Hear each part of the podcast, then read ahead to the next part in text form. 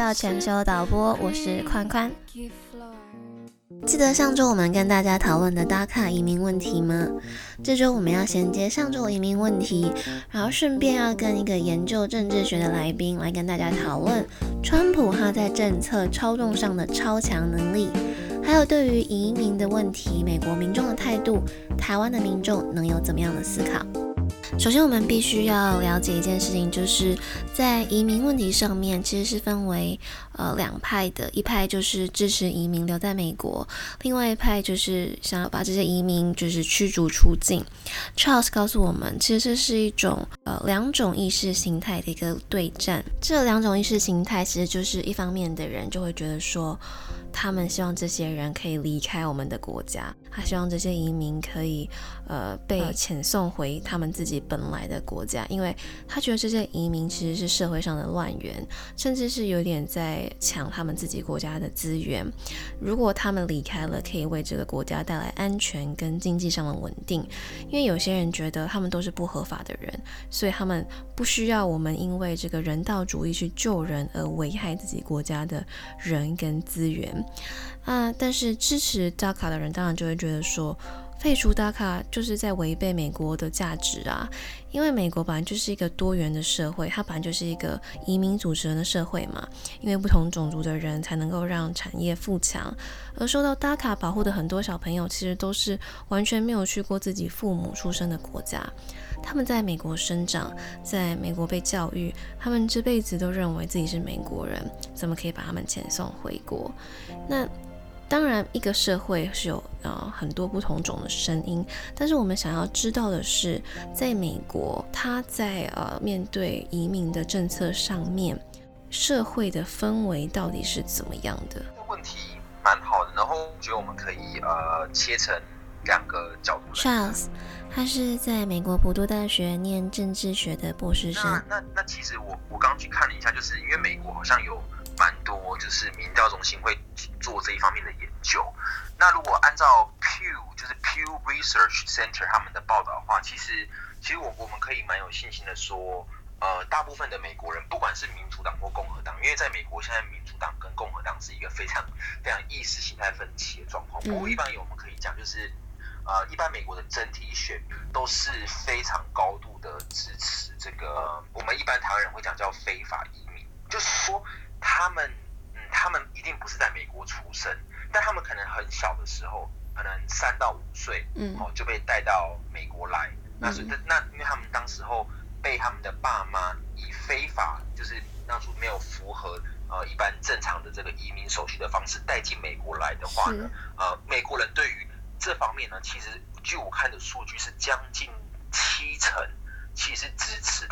他们啊留在留在留在美国。的。而不只是有七成的民众都是高度支持这些非法移民，他们在对于川普的政策上面，只要是有对移民有不忍或是很残忍的行为的时候，这些民众其实都是非常愤怒的。比方说，Charles 有提到，呃，川普他在实行这个。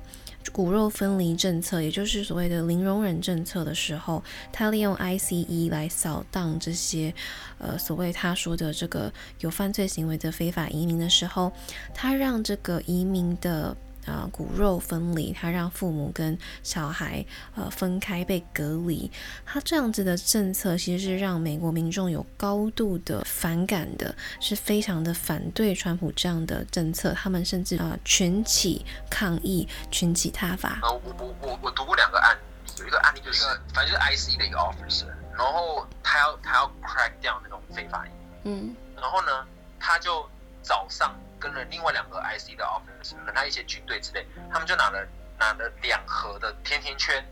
嗯，跑去当地一个类似那种工厂或什么之类，然后就说要请当地员工，就是请他们的那个 employee 吃甜甜圈。那一一般人看到甜甜圈，当然很开心，就都来吃了。嗯，然后他们就把他们全部抓起来，就真的全部抓起来，然后就很多人哭了啊，那什么之类。然后什么意思？他吃甜甜圈？你是说他请他吃甜甜圈，然后把他抓起来是什么意思？就认为他们都是 illegal immigrants，然后可能有些人有 criminal background，全部抓起来。那为什么要请他们吃甜甜圈？undocumented workers 哈？那为什么要请他们吃甜甜圈？他们才会聚集过来。就很 nasty，again 很 nasty 吧？对。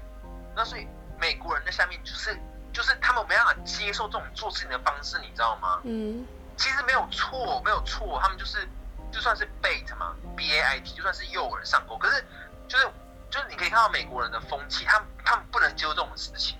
他们觉得这种做法是很错误的，他们觉得你是不能这样做的。嗯，我们可以从刚刚 Charles 跟我们分享的这个例子可以看到，呃，美国民众对于这些移民的态度到底是怎么样的？他们其实是非常的支持这些人的，即使这个呃美国的这个 ICE 的执法人员，他好像是在做一件正确的事情嘛，因为他嗯带了一盒甜甜圈，然后到了这个他觉得有可能有非法的呃移民，然后有一些犯罪前科的这个移民的这个工厂里面做这个诱饵的这个行为。可是这样子的行为还是让美国人非常的愤怒了，所以其实这带到一个非常有趣的一个观点，就是平常我们在新闻里面看到的是很多人都在说哦，美国人多讨厌多讨厌移民，但是其实，在数据上，七成以上的人都是支持移民的，甚至在移民受到这种不公平的对待的时候，他们都是会群起踏伐抗议的。这跟我们平常想象的哦，他有罪就应该被抓起来，他不正当他就应该被抓起来，好像是有点不太一样的。对我，我我觉得，我我觉得，因为你知道，如果因为我本身是学政治学，然后在政治学文献里面呢，有一个呃，哎，我我相信就是你也学过，就有有一个很大块的文献叫做 American Exceptionalism，翻成中文是美国例外主义，或是美国主义主义，就是那种。就是美美国美美国这整体社会跟他们有些价值观，其实跟全世界很多地方是一个呃背道而驰的。嗯，而不是说他们是不好，就是说他们跟他们美国人是很特别，美美国的社会的 culture 是很特别。那其实其实我们一般也知道，就美国是全世界最大的移民社会嘛。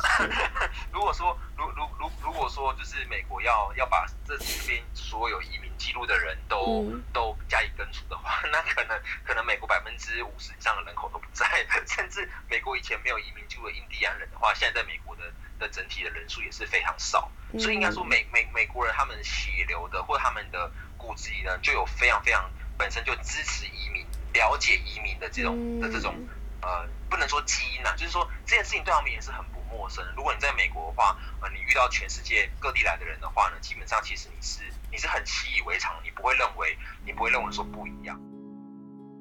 我们在台湾生长生长长大，然后其实台湾整体来讲的话，可以说是对呃外来移民哈，甚至是外来工作者相对不友善的一个环境。哦，那其实理由也很合理嘛，因为台湾地下人稠嘛，所以我们自己的人的资源就已经呃不是说非常的充足。那如果有时候有外来的人口，像是陆生啊，或者是中南呃中南美洲，就是中南中南亚来的工作人，但难免会会在更多侵蚀到台湾人的一些资源。对，那那但是美国人他们他们不是这样想，因为相对而言，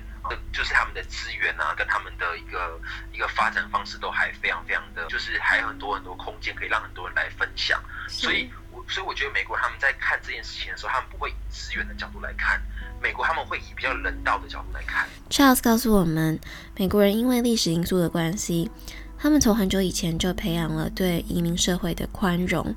他们本来也是一个移民社会，所以他们其实呃在中南美洲人方面，他们在社会上其实扮演很不可或缺的角色。很多劳工阶层都是由这些中南美洲的人构成的，这可能是普通的美国人不愿意做的工作。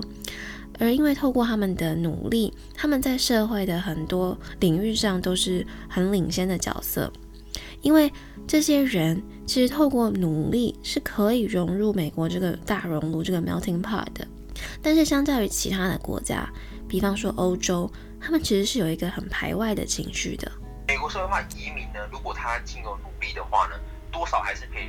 融入到美国这种所谓的大熔炉嘛，叫 melting pot，哦，big apple melting pot，就是对他们会说哦，你是从哪里来？但是没关系，我们都是美国人。不过就据我所知，就是欧洲人他们基本上不会。不会这样认为。虽然说有这种呃 European Union，但其实欧洲的各个国家之内，他们的文化跟种族跟语言是非常非常的壁垒分明的。所以，所以如果说你今天从一个阿拉伯国家或中南亚面国家来，其实你你去当地你是很难跟当地人住在同样的社区的。嗯，那当地人其实他们一看到你是外国人，他们其实也不会给你什么机会。但我们这几年我们看到非常非常多的这种呃所谓的移民在欧洲，哈，攻击当地人，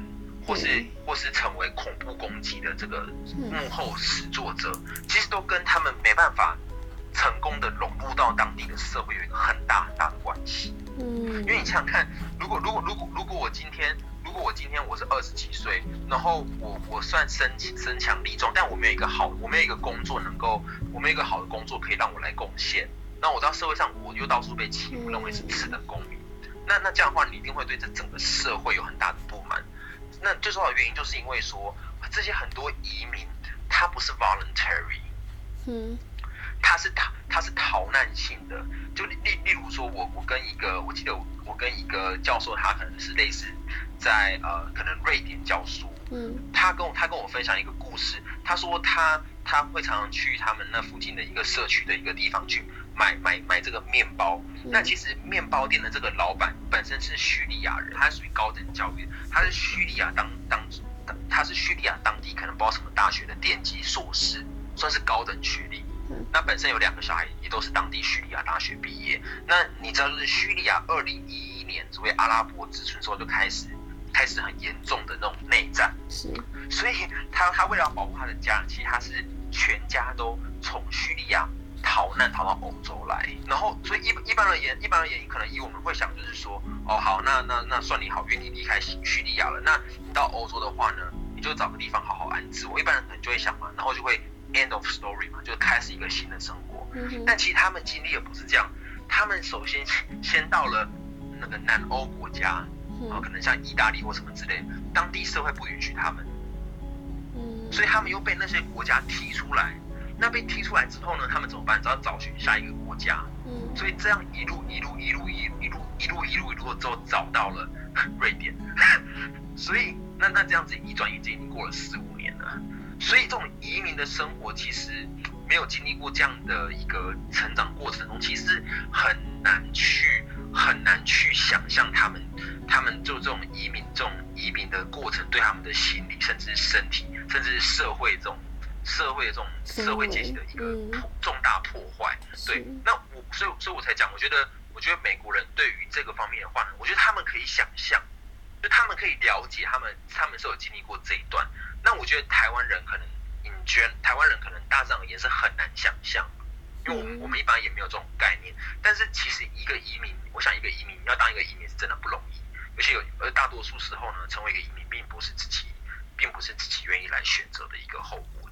想必这一句“移民的命运不是他们能够自己选择的”，会让很多希望移民离开的这些美国人感到非常的不能接受。川普的政策方面，他一再的强调以美国优先 （America First）。America first，一再的强调这一句话。他说要让美国再次强大，Make America Great Again。他这种保护人民的这种想法是合理的吗？我觉得，我觉得，我觉得川普的角度 make sense。当然，他对不对，这是一个意识形态的问题。但我觉得川普的角度跟他个人所所提倡的这个价值观，其实是。很合理的，因为因为其实其实你看，川普他虽然说他的他的这种，就是因为美美国是采用选举人票制嘛，对。那川普在选举人票制上虽然是赢过希拉蕊，但川普在那个美国人民的总数而言呢，其实是输希拉蕊可能将近两百万票，但是是蛮大的一个 margin，但但他还是赢了。那他赢就代表说，其实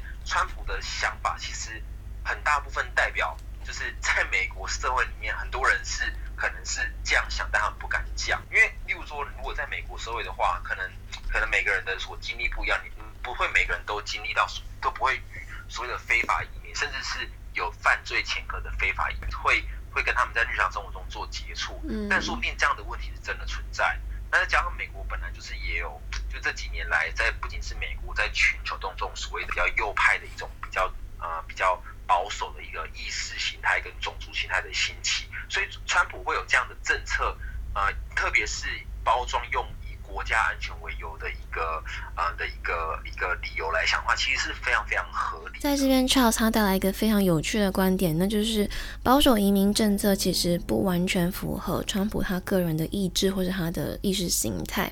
因为这些移民政策只是他的呃政治手段的工具而已。嗯，我常常一直在访谈里面问 Charles 说啊，川普他到底是怎么想的？他到底是不是很恨这些移民啊，想要把他们赶走这样子？但是 Charles 他告诉我，其实。他可能是很多人都会觉得说川普他有呃种族主义，但前提是种族主义可以为川普带来实质的好处，他才要去实行这个种族主义啊。很多人都说川普他是现代希特勒，但是其实相比于希特勒，川普他是一个商人，他其实就是一个很务实的人，他没有很明确的中心思想，他没有很呃明确的价值，跟呃奥巴马比起来的话，他没有一个很明确的价值。所以他以前也曾经是嗯民主党的人，他跟希拉瑞、跟克林顿都是好朋友，所以他其实比较在乎的是，只要他可以成功，只要他可以赚钱，其他其实没有太大的在乎。他目前最着重的其实就是在中美贸易战，所以在问到说。嗯，川普对于移民政策的未来到底是如何的？超他告诉我，他的个人猜测是，呃，川普他很快就不再理这个移民的问题了，因为他最重要的注意力都放在中美贸易战。那在这里，我们就想要来讨论一件事情，就是川普他的呃政治手段其实是非常的厉害的。那呃，Charles 他也跟我们讨论到了他的政治手段，第一个就是他很会带风向，第二个是他很会转移注意力。最常使用的两个政治的一个技技巧，一个叫做嗯，一个叫做一个是现在政治人物都非常常用。其实其实台湾以前有一位。总统叫呃陈水扁也常使用这样的一个一个一个一个技巧，就很多人会认为说政治人物呢，他这基本上在政治学理论里面是两个两个辩论啊，也就是说政治人物呢，如果要常常能够胜选，他应该要采取怎么样的选战策略？OK，呃，在意识形态两边的人会投你就是会投你嘛，嗯，所以你基本上就不太需要啊再再去管。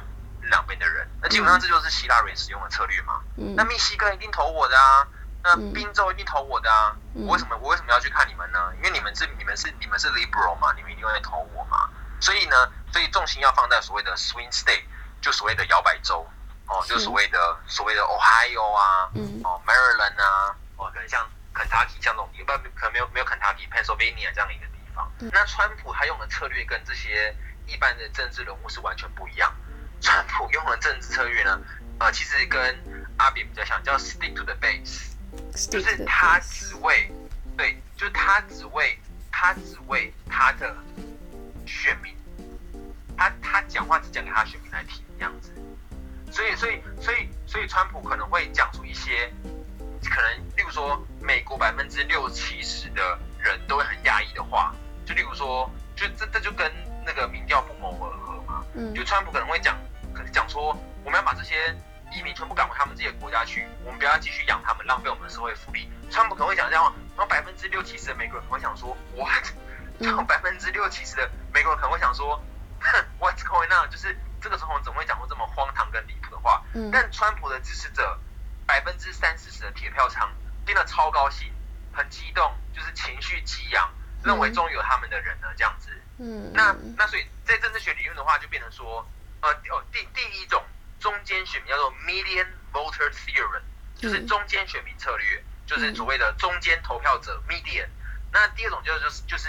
就是所谓 rally the base。那川普很明显就是 rally the base，这是他最厉害的地方。所以他每次他讲的东西，他讲东西越离谱，他的那些极端选民越开心。那那那那那就那就算是川普，他其实算是比较好运，他利用这样的策略赢下了他二零一六的选战这样子。可是为什么他明明就是呃支持他就是少部分的人，为什么还可以呢？Excellent question, excellent question。关键的问题在于投票率，你懂我意思吗？例如说，例如说有三十 percent 的人是铁定支持我，但这三十 percent 里面的投票率是八成，跟七十 percent 的中间选民投票率只有两成，哪一个会赢？嗯，那其实那其实是很吊诡，因为因为。因为美国是一个很成熟的民主社会，但你知道美国的呃，美国二零一六年的投票率好像才有只有四十几 percent 哎，就说在一个这么民主的社会里面，两个人里面都只有不到一个人去投票。那你在两个，所以 median voter theory 要能够 work 的前提是那个 base 要够大。所以如果说今天有将近七成的人出来投票，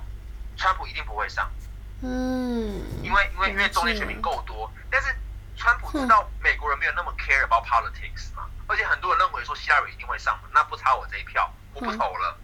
嗯，那但是对于川普的支持者而言的话，不投好像要他们的命一样，他们每一个人都要投。命定性的票就过来，嗯，对对对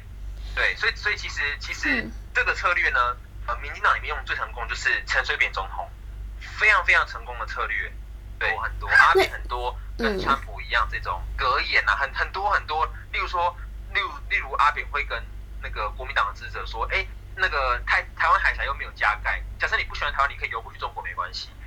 他可以讲讲这种很很 extreme 的话，一般想看蔡，你可能。可以想象看，蔡英文总统会讲这样的话吗？不会，不可能吧？对，所以所以蔡英文是蔡英文是属于很 moderate 的人。嗯，对，那那他蔡英文会选上，那跟川普是不一样的的情况。我只是说，川普是一个很极端的选举选举的候选人。那刚好在美国的选举体制跟人民大多数对于政治是失望的话呢，他这样的策略是刚好成功。川普的第二个第二个川普的成功策略，川普能够当总统当到现在的策略是。转移注意力。我跟另外一位就是在呃呃上圣汤马斯大学任教的一位台湾教授，叫叶耀元教授。嗯，我我我们我们我们有对于川普的算是我我们我们只是算是一个算是一个一个合作专案，但我们我们还没有写成正式的论文。但是就我们的合作的这个过程，这一年来我们观察川普的一个外交的行为的言辞跟态度啊，嗯，我我们发现我们发现川普会失言，而且几乎是每一天。我想，如果你去看那个《纽约时报》啊，他昨天《纽约时报》昨天刊登了一个新闻，把川普上任以来到现在骂过的人每一个都印在，所以就是，例如说川普骂过谁啊，他就把它写下来，一样子，然后包括时间、地点全部都注明。所以问，比如说，那为什么川普还能够没被罢免？川普还能够继续做下去？这个原因在于川普很会转移注意力，也就是说。今天，那那那在政治学理论里面，在政治学国际关系里面呢，有一个非常非常有名的著名理论叫转移注意力战争。转移注意力战争的意思就是说，如果说今天叫英文叫 diversionary diversionary theory of war，那基本上这这这个这个这个以以以 lay language 而言，就是说，假设今天我在国内在民主社会，假设我今天在民主社会里面，我领导者的威望出了问题。嗯，那我就赶快找一个国际事件来转移民众的注意力，然后通常是战争这样。嗯，最著名的例子呢，克林顿总统，哦，克林顿总统这非常非常有名啊。嗯，他曾经有卷入过绯闻案。对，他曾经有卷入过就是呃让他将近被罢免的绯闻案哦。嗯，那当然当然也有经过法律程序，但克林顿当时做了一件事情，马上我马上逆转他的支持率。他马上打了一场海外的战争，应该是对波斯尼亚或什么之类。那当他当他开始去打这场国外战争的时候呢，全部的媒体都被吸引到战争前线去，没有人在问他这种有关于有关于这种就是呃这种这种就是绯闻的传闻嘛？对，因为因为这国家安全的事情，对，一定比个人的绯闻还来重要嘛。对，那川川普也是这样子啊。他今天如果在国内有什么失言，例如说之前有美国美国几乎很长都有这个。这个呃枪支射击案件，我举一个明确的例子，去年美国产生有史以来最严重的美国国内枪击死伤事件，以前第一名叫做奥兰多射击事件，就是所谓的一个同性恋的酒吧，那当初是第一名哦，但是去年又把这第一名打破了，去年呢把第一名打破在拉斯维加射击事件，那当初这个拉斯维加射击事件出来之后，哇，全美吵得沸沸扬扬，这个一定要禁枪啊，哦，这个。会会让枪支自由发射，叫什么冲火枪托，这一定要禁。这对于川普也是一个很大很大很大的压力，非常非常大的压力。身为总统，然后又这么常发生 mass shooting，川普要怎么样？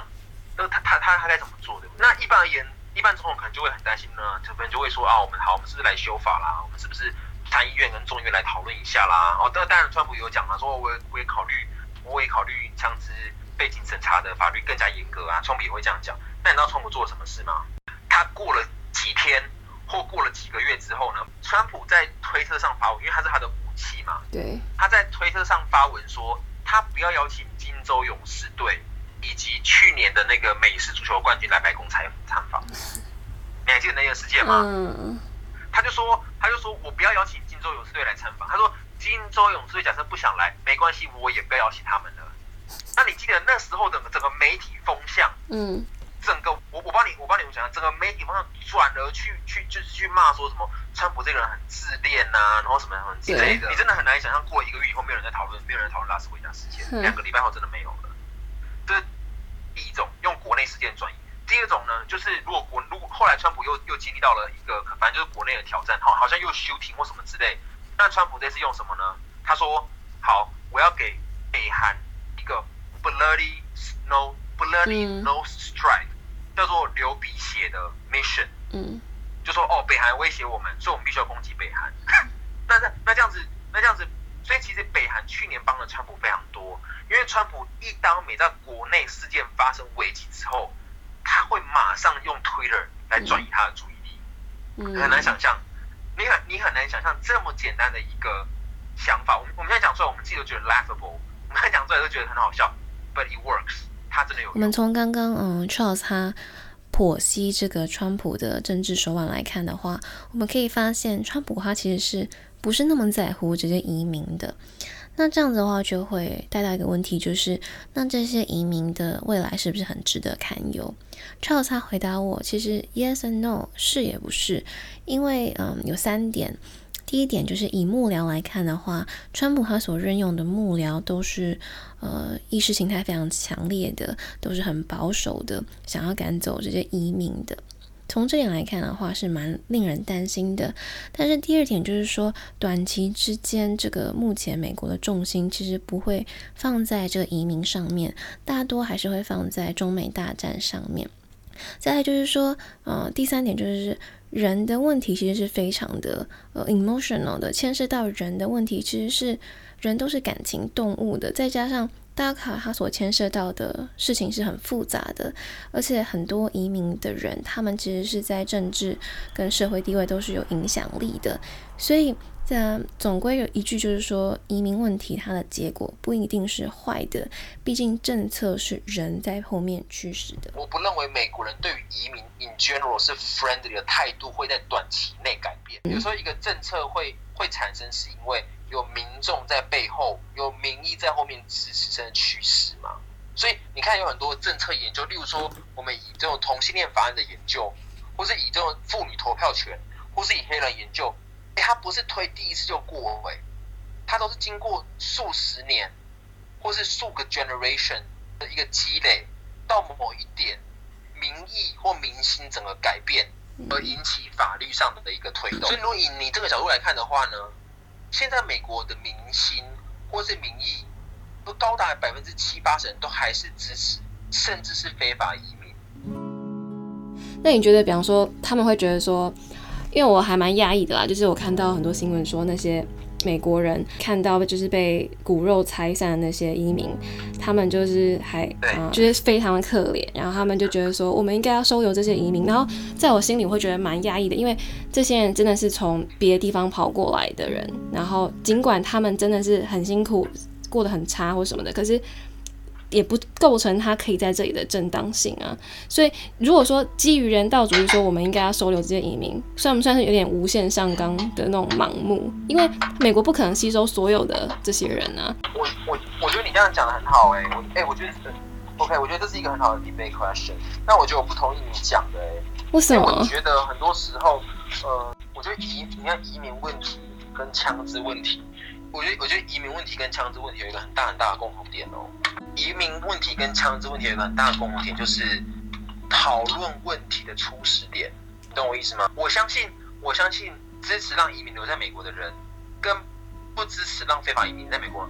都同意移民当初如果不要非法进入美国，如果美国可以杜绝的话，都杜绝。你相信他们两个都同意。所以今天今天讨论点不在于说移民该不该非法移民进，但他们当然不该，不然就不会叫，不然就不会叫 illegal。但今天的问题是，他们已经在美国了。了，而且他们在美国都已经根深蒂固了，他们在美国都有小孩，都念完大学，都在工作，甚至买房子，生了下一代的美国人了。就我们在我们在探讨是，那这一群人该怎么办？那这个问题跟我们想象的很简单，就是有一些人就可能拿一些非法移民就可能偷渡什么，那完全是就是复杂度是高的很多。当然，如果我们以黑白的，如果以黑白的角度来判断的话，当然非法就应该要怎么样。可是实际上，政策政策不能够那政策不会也不能够那么的绝对啊。也就是说，法律上是法律，语法有据嘛？可能语法有据，但是于情有理吗？那情跟法呢？到底是哪一个是 priority？我像讲电视剧一样，我我觉得问题是这样子啊。对啊，例如例如说，那我为什么说跟枪支很像？你跟我都会认为，我们都台湾，你跟你我大概都可能都有在台湾的经验。你跟我可能多少都会认为说，当然如果今天大家都没有枪，当然今天大家在最刚开始没有开放广泛用枪，那他就没有这个问题嘛，对不对？对。但但但这是一个 unrealistic assumption。现在问题就是，很多人有枪，很多人也会买枪，很多人也会。拿枪出来伤害别人，那在这样的情况下，什么样的一个状况最好？那这你如果以这个角度看，你就会开始去觉得说，哦，所以有些人会认为说，把枪给更多人，造成一个恐怖平衡。虽然说大部分人都不会愿意出来帮助别人，但只要有那一两个，说不定就能够杜绝这种伤亡或这种死亡。你就觉得他们这个论点开始 make sense，那就就因为出发点完全不一样啊。因为今天我们是以台湾的出发点认为说，我们根本就没有枪支腐烂的问题啊，所以应该全部禁掉啊。但对于美国而言的话，全部禁掉是违反的是是违反他们的宪法，那这个更不可能忤逆嘛。那如果在不违反宪法忤逆的情况下呢，什么样的状况是最好？嗯，那其实其实你如果以起这条来来讲的话，宣扬要让枪给更多人，然后期待会有一两个好人站出来的这个角度，不是完全不合理耶，对吧？因为全部禁枪是做不到啊。所以你就会开始觉得说，其实很多政策上面，不是不是不是法律，就是法律是最低的呃共同点，是 lowest denominator，法律上是最低，但其实有时候做政策它是，尤其是 touch 到人的政策，它是很复杂的一个 process。那有我相信有些人的 philosophy 会认为说，要就要溯及既往，对不对？嗯。所以 legal 的人。哦，我就是我很，我要让大家知道，我就美国就是一个很守法。我所有 illegal 的人就全部要剔除。那我问你之前会遇到什么问题？那我问你，如果他今天的小孩是美国，那他的伴侣也是美国，那你把他剔出去，这样好吗？嗯，就是那那你今天就是你你有法，但你完全没有，你完全无情哦。就如果如果说我今天是一个非法移民，我是一个从墨西哥来的人，但我娶了一个在美国长大的墨西哥裔的美国人，然后我们生了一个小孩，然后在德州买了一个房子，那你现在就把那个爸爸或妈妈这样抓走？那如果因为他因为他当初是非法进来，那你没有错啊，你法律上站得住脚啊。嗯。但是，但是这个，但是这一个 policy，这个 social policy 真的 make sense 吗？因为因为因为社会因为公共真的不只有法律而已，有时候要有人道考量。对。非法移民又跟大卡就是完全又是不一样的议题了，就是两个要分开看。没有没有没有没有没有。我跟你讲，很容易，实际上很难，对不对？那例如说，那例如说，那例如说，在打卡里面人，但是现在在办绿卡的呢？那算打卡还算是还是算是非法移民？他还是非法移民呢？那他也没有打卡，但他现在办绿卡，那这样算非法还是算打卡还是算绿卡？就那那如果说，那那那你说为什么他要办绿卡啊？因为他嫁给美国人呢？然后我跟你讲，大部分人讨论 policy。不喜欢讨论 difficult scenario，但是 difficult scenario 就是那整个 policy 的 crux，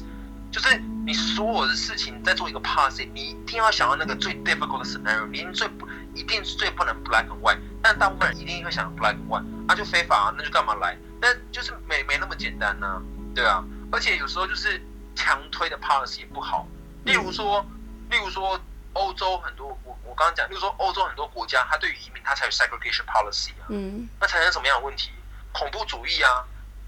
就恐怖主义啊，Belgium 的那个那个恐怖都是这样发生的啊，因为你不给移民，因为移民不管怎样，即使你杜绝，还是会有人会偷渡进来啊。那他偷渡进来之后，他觉得说，他觉得说这整个社会的氛围对我们人是很差，那我报复啊。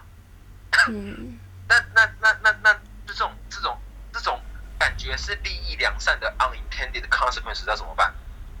但我我觉得移民这个问题，就是它真的是一个很难解的一个政治问题，奥巴马没办法解决啊，对啊，那川普一定也没办法解决啊，所以一定会到下一任的，对啊。然后下一任也没有办法解决，就是啊，就很困难。你你你别就是你别讲你别讲移民了，那美国健保问题没办法解决啊，很难，就都很就是就是很多问题没办法解决，是真的有他没办法解决的原因，而不是没有人愿意解决。我我我觉得我我觉得我很感谢你的机会，因为我到今年之前，我想移民，我都会想的也是很单纯，想说啊非法就非，因为我们台湾人都这样想嘛，非法就全部 deport 因为我们我们台湾人认为移民是外人嘛，对我跟我我讲民意嘛，因为我们台湾人认为，因为因为我们台湾人看到菲律宾人，我们就认为那就是外啊菲佣啊，就我们跟他们不会有那种，我们跟他们不会有那种 connection。但美美国不这样的社会，因为美国本身是移民，所以所以所以美所以美国真的是一个很特别的地方，所以美国它真的是一个，它真的对于移民的这种想法是是是全球算 unique。我相信嗯德国啦、法国都不会像这样子。对，但美美国它真的是一个对移民相对友善的地方。我跟你讲，其实我对于美国移民移民真的非常因为我已经觉得我是非常乐观的，嗯因为因为因为因为因为因为这一群人数在增加，而且愿意支持这一群的人人数也在增加，你懂我意思吗？对。我美国，那现在美国现在那个政治学要做要做民意研究，都要做 Latino 哎、因为 La Latino Latino 的比率已经比以前上升非常非常多了，嗯。而且现在很多地方 Latino 都会出来选市长，对。所以所以嗯。所以移民的问题会变得很复杂，因为在美国的话，federal 跟 state 是同样 level 的，嗯。所以你所以你 federal agency 你可以来查我移民，但我 state 可以 block 你，这叫 sanctuary city。例如说整个加州或很多地方，他们都会保护他们的移民，甚至非法移民，叫做 sanctuary cities。对啊，所以我觉得其实移民问题对台湾人最有趣的是，就是为什么美国人会这样想，就他们为什么能够接受？对在台湾人啊认为是一个很非，就是在在台湾人认为是一个非法跟合法的问题而言，在不对于但美国人为什么会会会那么赞同台湾人认为是非法的那一方？这是一个很很重要的问题。嗯，对，因为嗯，之前听那个 The Daily，他就有讲到说，呃，非法移民然后被 deported，啊、就是不是被 deported，就是被嗯隔离嘛，然后甚至那个什么美国民众还上街，就是就是真的是为那个人然后抗议，然后说我我们 welcome 你。可是对我来讲，就算我已经在美国念过书，然后也接触到这么多呃移民的人，但是我还是会觉得很不可思议哎，就是他们的那种包容度你知。道，你知道，对啊，所以，所以我我才，所以我才觉得我们我们我们就真的是外国人，又不是美国人，对啊，美国人不会这样想欸，对，美国人就不要靠你们，但我们就不会这样想，对啊。台湾人就会认为说，赶快滚回滚回自己国家。也是没有到这样想，可是就是会惊讶到他们的那种包容性，这真的是很蛮不一样的。哇，只是象征，其实象征台湾人对于很多社会事件想法都过于单纯，其实背后社会事件这背后是非常非常复杂的。嗯，因为但也不我在是说讲的嗯，当然也不是说讲，但也不是说讲的比较复杂就比较厉害，只是说就是真的就是那么复杂，而且你如果身处其中，就真的是那么复杂、啊。对啊，对吧、还有很还有还有还有那个纽约有一个有也是有一个那个 Mexican 的人，然后他跑去美国的一个呃可能像是军方里面送披萨，然后当地军方里面就有人报警给他，他后来被抓起来，然后也是引起美引引起纽约布鲁克林或曼哈顿的人群起上街抗议啊，对啊。因为因为因为因为美美国人，其实这这讲到美国另外一个，就美国人很重视 procedure，你知道吗？嗯你知道美国有个叫 Miranda rights，你在你在法庭上你可以一句话都不用讲。我当初也觉得很奇怪，我当初也觉得说法官问你话你就讲，没有啊，你可以缄默啊，这也是美国发展出来的、啊，应该是吧，或持德国吧。保持缄默权。嗯所以你你不得不你不得你你不得不觉得这这这个国家还是有它人道精神卓越的你要你要讲英文不能可以，但是你的 procedure 也要你的 procedure 也要也要合理。你刚刚听起来真的好 liberal 哦，嗯，什么东西？我说你听起来真的蛮 liberal 的，嗯，很有学者的那种感觉。不是啦，就是我比较我们我们我们我们做学术，就是我们会有比较多时间去去想一些可能比较，就我我们想要我们想要知道 what's going on，我们想要我们真的想要知道 what's going on，就即使很 weird，我们也想要知道 what what's going on。可是对，嗯、我在嗯、在研究这个议题的时候，我就在想说，全部，嗯，就是就是我，我就想的很直观，我就会觉得说，我是能够理解那些就是想要把移民都掏丢丢出去的人，因为我就会觉得说，他他们的想法很直接啊，就是你们国家不好，那你们就要全部来我们国家吗？难道不能自己国家解决问题吗？就是，然后可是奥巴奥巴马的，就上一集不是有提到说，奥巴马，呃的解决问题的方式反而没有阻止他们，就是我就觉得这种东西。真的是很难去讲什么是对的，然后做什么就好这样子。很难呢，对啊，就是就是很多时候